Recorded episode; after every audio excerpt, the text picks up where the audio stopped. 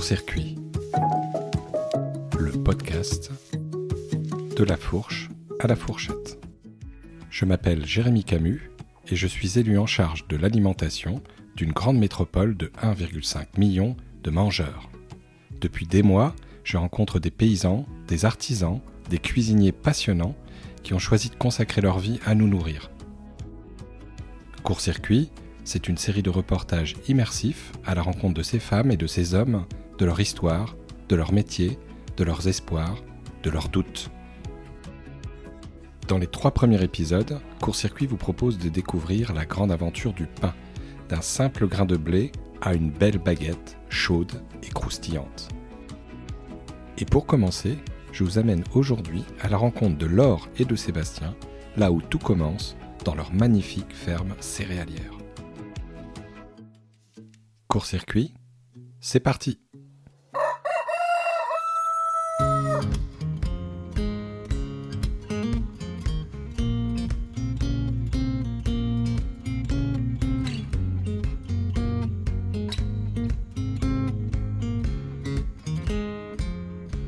Alors là, je viens d'arriver. Je suis dans une euh, petite cour de ferme située sur un, plateau magnifique. Il fait beau, un grand soleil. Le ciel est bleu. On est euh, début novembre. L'automne a du mal à arriver. Et là, je me dirige chez Sébastien. Quand je rentre dans la cour, la première chose qui me surprend, c'est un petit distributeur automatique qui permet euh, a priori de vendre euh, directement à la ferme des, produits de Sébastien, des œufs, des poulets, de la farine. C'est justement la farine qu'on va venir euh, voir aujourd'hui, plutôt le blé. Et puis quand je rentre dans la cour, en fait, je suis assez vite dans un immense poulailler, enfin un immense, un poulailler plutôt artisanal avec une bonne centaine de poules, je pense. Là, je vais m'approcher. Donc là, euh, Sébastien a mis un, poulailler assez intéressant. Il, est mobile, hein. il est sur des roues. Et puis les poules, euh, elles viennent, euh, bah, elles viennent vers moi là en ce moment. Vous les entendez? Voilà, je suis accueilli dans la ferme de Sébastien par les poules. Et puis là, bah, je vais me diriger. je vais aller voir Sébastien.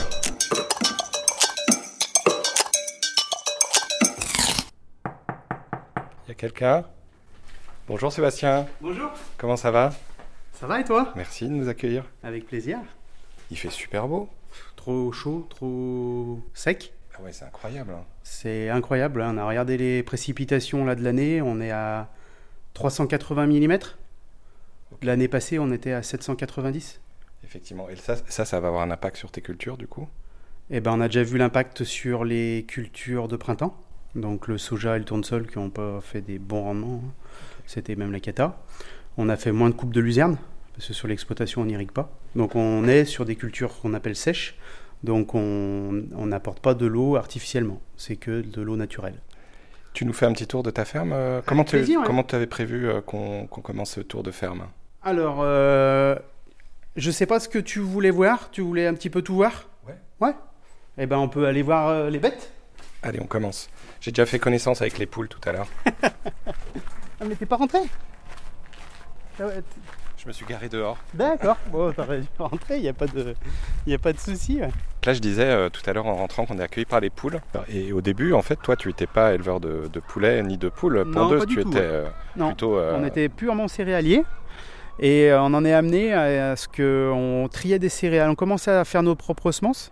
Donc on triait nos propres céréales et on, on s'apercevait qu'on avait euh, des résidus de récolte qui étaient consommables par l'alimentation animale et euh, pas par nous céréaliers. Donc on s'est dit qu'est-ce qu'on peut faire avec ces céréales un petit peu bas de gamme. Euh, et on peut bien sûr nourrir nos, euh, des volailles. Et l'avantage de la volaille par rapport à un bovin, c'est qu'il va digérer euh, la céréale et il va la concasser dans le gésier. Donc les déjections de poules et de poulets, euh, on a l'avantage que ça ne regerme pas. C'est-à-dire qu'un bovin, lui, il va pas digérer la graine, il va pas la détruire et euh, il va relarguer les graines. Des fois, il y a des graines de d'herbe qui sont des mauvaises herbes pour nous dans le blé, par exemple. Et ben le bovin, lui, va le recracher euh, dans ses excréments et ça va repousser les années d'après. Donc euh, c'est technique, mais c'est pour ça qu'on a fait, ce choix de volaille. Et on s'est dit aujourd'hui, la viande blanche a plus de succès que la viande rouge. Donc c'était pour ça qu'on s'était rendu là-dessus comme élevage. Et puis on a été séduit par l'élevage des poules pondeuses avec ce système-là. Donc euh, c'est pour ça qu'on est parti là-dessus. On va s'éloigner un peu des poules qui, jacassent. bon, c'est plutôt sympa. Hein. Ouais, ouais, on est bien. Donc euh, l'exploitation donc, est principalement céréalière. Donc, euh, et en agriculture biologique en conversion depuis 2018. Donc là, on est en certifié bio hein, sur l'exploitation maintenant. Donc moi, j'ai un parcours un petit peu atypique, c'est-à-dire que j'ai mon père qui a toujours été agriculteur. Hein. Euh, sur une petite surface, donc euh, très euh, moyenne en termes de rentabilité. Donc j'avais décidé, après mes études, de travailler dans une concession agricole. Donc j'étais vendeur en, matériel. Donc j'ai sillonné un petit peu le département de l'Ain, fait des connaissances et vu un petit peu tous les modes d'agriculture qui existaient. Et en 2018, on a eu l'opportunité, enfin plutôt en 2017, on a eu l'opportunité d'agrandir l'exploitation. Donc euh, suite à ça, eh ben, je suis revenu à travailler euh, sur l'exploitation, associé avec mon père. Et après, en 2018, j'ai repris la gérance suite à la retraite de mon père. Donc, euh, donc voilà un petit peu. Donc l'exploitation est devenue rentable grâce à l'augmentation de surface et à la création d'ateliers vente directe. Et si tu devais nous décrire ta ferme aujourd'hui, tu la décrire comment? C'est quoi les grands chiffres? Alors les grands chiffres, je vais parler en pourcentage parce qu'en bio, euh, ça me paraît super important, c'est que je consacre un tiers, donc 33% de ma surface, en prairie de luzerne ou de trèfle, ou prairie euh, naturelle, pour laisser reposer le sol et l'enrichir en azote. C'est des plantes en fait qui sont des légumineuses. Donc pendant 3 ou 4 ans, on va les laisser euh, sur le sol et j'ai un partenariat avec deux ou trois éleveurs qui me le prennent sur pied. Donc je gère uniquement la date de récolte et c'est eux qui s'en servent pour leurs bovins. Là, c'est pour les bovins. Et euh, grâce à ces 30% là, ça me fait une autonomie en, termes d'azote, parce que l'azote coûte très cher en bio. Donc euh, ça nous fait notre rapport d'azote pour la culture d'après. Donc c'est souvent derrière une luzerne ou un trèfle qu'on va mettre un blé qui est demandeur d'azote. Donc voilà, donc 33% donc de culture pérenne euh, trèfle luzerne. Ensuite, on aura 33% de, culture de printemps. Donc là, on va être sur du soja, on va être sur du tournesol euh, et du sarrasin. Voilà, depuis peu le sarrasin, on a essayé. Et euh, le tiers suivant, on va mettre des céréales. Donc on a parlé du blé, je mets aussi un petit peu de seigle. On met du triticale, du blé tendre et du blé dur parce que depuis peu, on a un atelier de transformation pour des pâtes à la ferme. Tu vas nous en parler parce que c'est super intéressant comme, euh, comme activité que tu as développée. Et en termes de superficie, du coup, aujourd'hui, ta ferme, elle représente combien? Donc on a 200 hectares, 33% qui tournent en pérenne. On cultive euh, euh, deux tiers des 200 hectares. On se boit un café? Allez. Allez, c'est parti.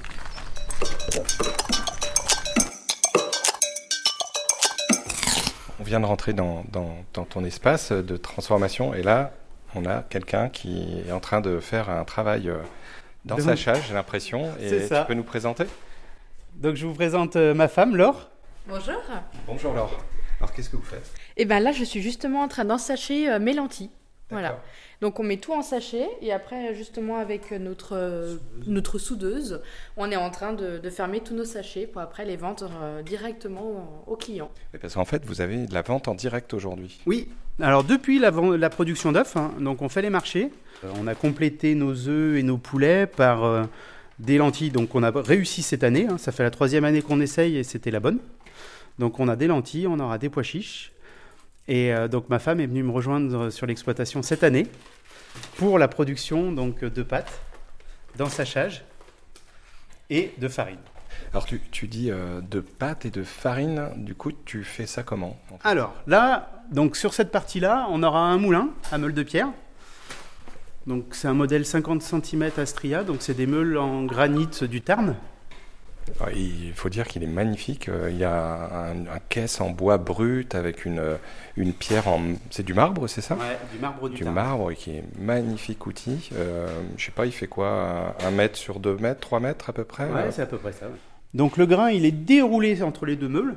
Donc il n'est pas broyé. Hein. C'est vraiment euh, euh, un type de moulin astrié. Donc le type de moulin astrié, c'est la meule qui est suspendue pour tenir, on va vraiment la, bonne hauteur et dérouler le grain et pas le broyer. Ensuite, une fois qu'il a été moulu, donc il faut séparer la partie son de la partie farine. Et donc là, on va mettre en place, donc à l'intérieur de notre coffre en bois, un tamis. Et là, donc, on va avoir donc euh, la séparation du son et de la farine.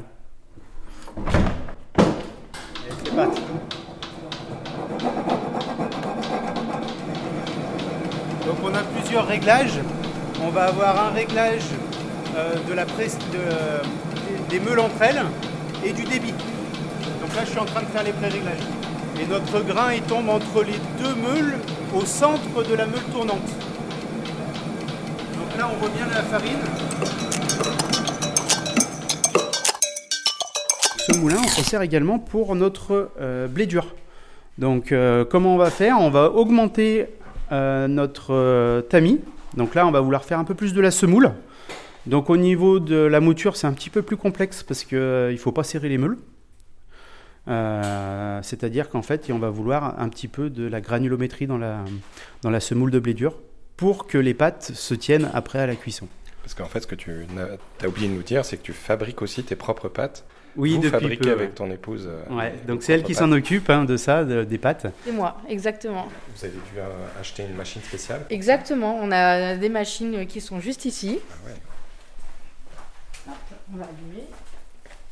Donc là, on arrive dans un atelier avec un, plan de travail, euh, des sachets et puis euh, cette machine de pâte. Voilà, c'est notre estrudeuse. Tout commence ici, c'est-à-dire que ici, on va mettre notre semoule avec notre eau.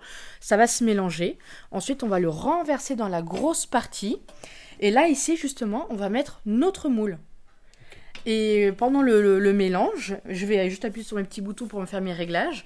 Et la pâte, elle va sortir, elle va s'extruder. Et avec mon petit couteau, eh ben, ça va couper les pâtes, ça va faire la forme. Alors ce qu'il faut savoir, c'est qu'on a 8 moules en tout.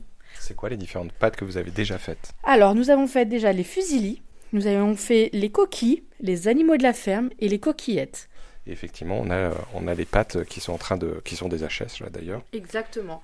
Ça c'est ma production justement que j'ai faite il y a pas très très longtemps, il y a quelques jours. Et euh, comme je vous dis, il y a les pâtes, elles vont sortir de la machine. Moi, je vais les poser justement sur les clayettes. Et après les clayettes, je vais les empiler les unes sur les autres. Et ensuite, ça part euh, au séchoir. On allume le séchoir. Et par contre, la, on va dire la cuisson entre guillemets et euh, le séchage est très long. Ça, ça, Eh ben, ça peut aller de 12 heures jusqu'à 18 heures. Ah oui. Voilà, c'est très long et justement c'est voulu, c'est pour vraiment encore une fois préserver toutes les saveurs. Si je récapitule, vous faites euh, votre propre farine, vous faites votre propre pâte, puis tu as aussi décidé d'orienter une partie de ta production vers un moulin artisanal qui vient de s'implanter euh, dans la métropole de Lyon. Oui, tout à fait. En fait, on est sur un petit atelier chez nous de transformation qui ne sera pas capable de prendre toute notre production de céréales. Donc on s'est rapproché euh, de la meunerie Gaston, qui, euh, elle, euh, se développe vers euh, un circuit de farine plutôt, on va dire, artisanal, boulanger. Et l'avantage qu'il a, c'est qu'il c'est un ancien boulanger, donc qui connaît très très bien la clientèle de boulangerie, et il a beaucoup plus de passages que nous pour du circuit, on va dire, semi-court parce qu'on va être sur euh, une vente à Gaston, qui Gaston, lui, euh, euh, moudra le, blé et le commercialisera après.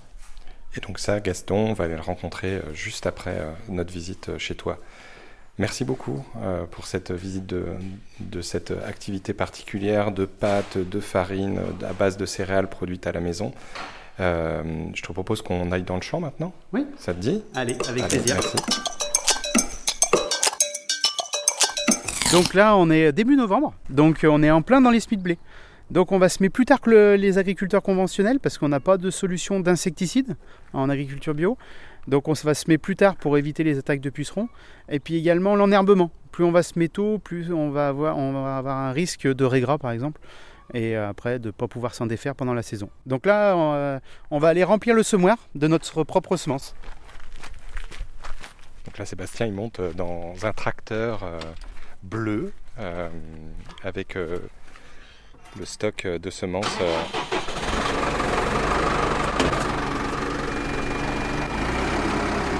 donc là, il va amener le stock de semences dans la machine pour ensuite partir au champ et semer les champs.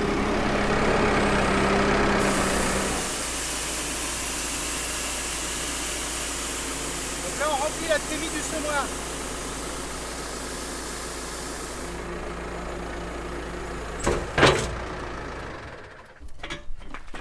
Là, tu mets combien de, volume euh, Là, on met à peu près 350 euh, kilos à peu près dans le semoir. Et ça va te permettre d'ensemencer euh, À peu près 2 hectares et demi. 2 hectares et demi. Voilà. Et eh ben on y va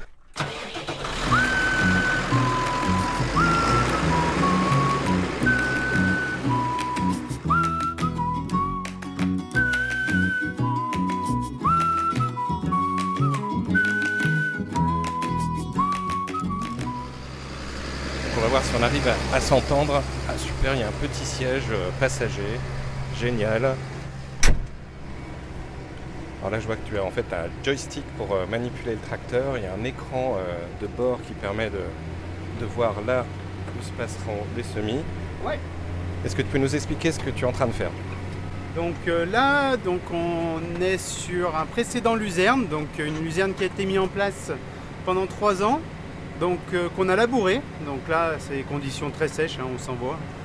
Et puis donc là, je suis équipé d'un combiné de semis. Donc c'est-à-dire qu'on va avoir euh, une asse rotative donc, qui va faire fin, casser les grosses mottes de terre. Et après derrière, donc sur euh, tout de suite derrière la rotative, on a un semoir avec des disques qui vont donc tracer un sillon et positionner les graines en ligne. et les rangs, on a des rangs tous les 12 cm. Voilà. Est-ce que tu peux là nous expliquer, à partir de ce moment-là, le cycle pour arriver demain au grain de blé? Donc là, on va être euh, donc sur la partie semis. Donc il faut compter, alors euh, en fonction euh, du temps, de la température, de la pluviométrie, on va compter une dizaine de jours avant qu'il sorte. Donc on aura le stade germination, on aura le stade pointage. Et après, donc, il va pousser une feuille, deux feuilles, trois feuilles. On va avoir le repos végétatif euh, dû à l'hiver. À la reprise de végétation, on va donc passer des outils mécaniques pour le désherbage euh, du blé. Après, donc, on aura le stade végétatif. Donc là, on va surveiller qu'il n'y ait pas de maladie, qu'il n'y ait pas de. Après, on est sur des variétés qu'on a sélectionnées pour leur taux de protéines. Donc, euh, donc voilà, donc on va être sur du blé de qualité qui va pas forcément faire beaucoup de rendement, mais euh, qui sera résistant aux maladies et, euh, qualitativement il sera, il sera bon. Quoi. Donc euh, ça a été un choix variétal des variétés rustiques, mais quand même un petit peu de production quand même. Donc voilà un petit peu. Et après donc on aura les piaisons au mois de juin, donc c'est l'épi qui sort de la tige. Et après on aura la partie récolte et qui va dépendre des années. Donc les années sèches comme cette année, on a commencé euh, toute fin juin, c'est un peu exceptionnel quand même, mais autrement on est plutôt dans la normale à mi-juillet. Quoi. Donc, euh, donc le cycle de blé est assez long. Quoi. Et là donc si tu peux nous expliquer ce qui est en train de se passer derrière ben Je suis en train de faire mes réglages parce que euh, la terre est dure. Donc il faut quand même faire fin. Je vois, j'ai peut-être fait une bêtise, j'ai fait pas assez fin. donc je crois qu'on va devoir repasser à cause de moi. Merci beaucoup Sébastien pour toutes ces explications, le temps que tu nous as consacré. Euh, j'ai envie de, rester avec toi, partager ce moment, et je vais te laisser tranquille. Avec plaisir, pas de soucis. Euh, et puis euh, là, on arrive en bout du champ, on vient de faire deux, passages et le temps de, cette discussion. Merci beaucoup Sébastien, merci à ton épouse pour le temps que vous avez pris. À très vite. À bientôt. Je vais descendre maintenant. Merci beaucoup Sébastien, à bientôt. À bientôt Voilà, je, quitte Sébastien qui, retourne euh, à son activité. Il lui reste à peu près euh, bah, deux petites heures euh, de, travail pour finir son champ, ses semis. Comme vous voyez, hein, les céréaliers maintenant, ce ne sont plus que des céréaliers, de simples céréaliers, mais également des transformateurs, des producteurs de produits locaux. Et, et je vous avoue avoir acheter quelques sachets de pâtes que je vais m'empresser d'aller cuisiner euh, pour mes enfants euh, juste après cette visite. On se retrouve euh, dans quelques minutes, quelques secondes, pour aller à la rencontre de ce fameux Gaston, le meunier dont on parle depuis tout à l'heure. A tout de suite. Si vous avez aimé ce premier épisode de Court Circuit, partagez-le, parlez-en autour de vous et pensez à vous abonner au podcast pour ne pas rater les prochains épisodes. Puis n'hésitez pas à mettre des étoiles et un commentaire dans votre appli de podcast, si vous le pouvez. C'est très important pour donner de la visibilité à ce travail indépendant. A très vite sur Court Circuit.